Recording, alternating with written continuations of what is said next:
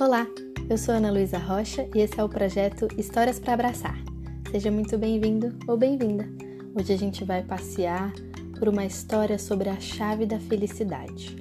Essa história já foi contada e recontada muitas vezes. A primeira vez que eu conheci, ela tinha sido contada pela Carmen Seganfredo, num livro que tem as melhores histórias da mitologia hindu. Ele se chama assim, mas depois eu encontrei uma outra versão dessa história, um pouco mais comprida, com algumas outras coisas que eu achei que iam ficar mais legais para contar aqui. Essa outra versão eu encontrei num site chamado A Mente é Maravilhosa e eu vou colocar o link para vocês aqui junto do episódio. Eu não sei dizer se também é uma história hindu ou não, essa nova versão, mas acredito que ela tenha nascido lá, para os lados da Índia, de todo jeito. Vamos passear comigo? Foi assim. No início dos tempos, todos os deuses estavam reunidos e, numa conversa, decidiram criar o universo. Cada deus sabia fazer uma coisa diferente, então as tarefas foram sendo divididas e eles decidiram se encontrar novamente depois de um tempo para ver como andava o projeto. Os deuses da luz criaram as estrelas e os, e os objetos resplandecentes do universo. Eles ficaram fascinados e depois de criar algumas estrelas, eles se empolgaram e resolveram criar milhares, milhões de estrelas. Elas eram lindas e faziam um contraste bonito com a grande escuridão. Os deuses das profundezas projetaram os planetas e em alguns desses planetas fizeram os oceanos profundos. Alguns deuses queriam criar mares de fogo, mas outros achavam que isso podia ser muito perigoso então, depois de conversar um pouco, eles decidiram que era melhor colocar os mares de fogo dentro de algumas montanhas. E de tempos em tempos, esses mares de fogo saíam das montanhas e iluminavam todo aquele panorama. Um grupo de deuses ficou encarregado de criar a vida, mas eles não estavam se entendendo muito bem. Alguns achavam que era melhor que os seres não pudessem pensar sozinhos.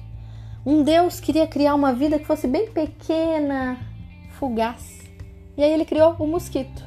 Mas o mosquito foi tão irritante para os outros deuses que resolveram enviá-lo para o planeta Terra, para não importunar mais.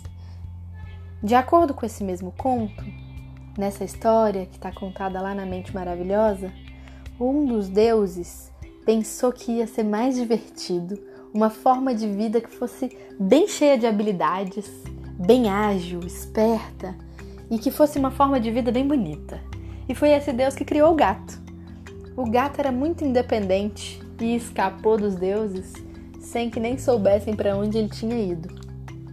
Outro Deus queria um ser que fosse mais próximo, mais apegado, assim, um ser que fosse gentil.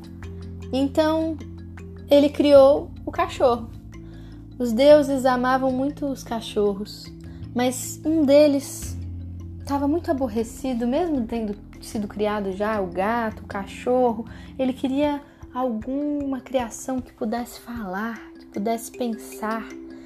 Então esse Deus resolveu criar um ser mais perfeito que ele conseguia criar. Ele daria inteligência para esse ser e um coração para que ele pudesse sentir.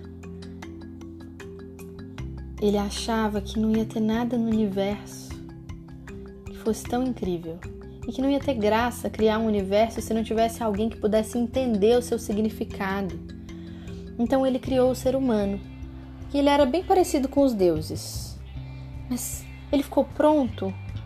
Todos os deuses perceberam que ele estava meio desorientado. Ele não sabia como existir. Ele não sabia muito bem o que fazer. Então um dos deuses entregou o dom da felicidade para ele não ficar tão inquieto, para ele ficar mais tranquilo. Mas quando o homem recebeu, o primeiro ser humano recebeu o dom da felicidade, ele se deitou num prado bonito e ficou olhando as estrelas que tinham sido criadas pelos deuses das luzes. E ele ficou vários séculos ali, sem se mexer, sem fazer nada. Ele era tão feliz eternamente feliz, ele não precisava fazer nada. Em seu coração tinha muita alegria, a sua mente se encantava com o que ele conseguia ver dali. Então o Deus que tinha criado os seres humanos pensou que o seu parceiro que tinha dado a felicidade para eles tinha errado, que a felicidade completa ia deixar aquele ser humano passivo, alguém que não estava usando nem a sua inteligência nem a sua sensibilidade. Então ele teve uma ideia. Ele não queria tirar a felicidade completamente do homem para ele voltar a ficar desorientado, mas ele achou que ele poderia esconder a felicidade e assim as pessoas precisariam procurar a felicidade e não ficariam tão passivas. Os outros deuses gostaram muito das ideias, dessa ideia. Então eles resolveram discutir onde eles iam esconder a felicidade. Um falou que era bom trancar num cofre e esconder as chaves. Todo mundo concordou, mas ninguém sabia ainda onde esconder o baú. Alguns falaram que seria bom colocar no fundo dos mares, mas pensaram não. Logo ele, com a sua inteligência, vai aprender a mergulhar fundo nos mares e vai encontrar. Será que era melhor esconder em algum lugar no céu? Não, com a sua inteligência, o ser humano vai aprender uma forma de voar e vai conseguir pegar o que está no céu muito rápido. E aí a sua procura vai acabar logo. Talvez dentro das profundezas da Terra, nos vulcões, eles não conseguiam se decidir e depois de uma longa, longa discussão, o Deus Criador teve outra ideia. É melhor esconder o baú e as chaves dentro dele mesmo. Assim, ele terá que se conhecer para encontrar a chave da felicidade. Todos os deuses aplaudiram e então um dos deuses da luz deu a sugestão de como fazer. Coloque o cofre da felicidade na mente Dessa forma, ele poderá encontrá-lo através da inteligência. Depois de mais aplausos, o Deus das profundezas concluiu: guarde a chave da felicidade dentro do coração. A bondade mostrará o caminho para encontrá-la. Todos concordaram e foi assim que a chave para a felicidade dos seres humanos ficou escondida num cofre que está guardado na mente e que a única chave possível de abrir esse cofre fica escondida dentro do coração. E aí, gostaram dessa história? Ficaram com vontade de procurar a chave, o cofre? Será que vocês já encontraram? Eu espero que sim, que vocês tenham se divertido bastante. Se você quiser contar uma história para mim, pedir para eu contar uma história para dedicar para alguém, ou me mandar um desenho, fazer um comentário sobre o que você achou, Escreve para historiasdanalu@gmail.com. Eu vou estar tá lá esperando por vocês. Um beijo e até a próxima história.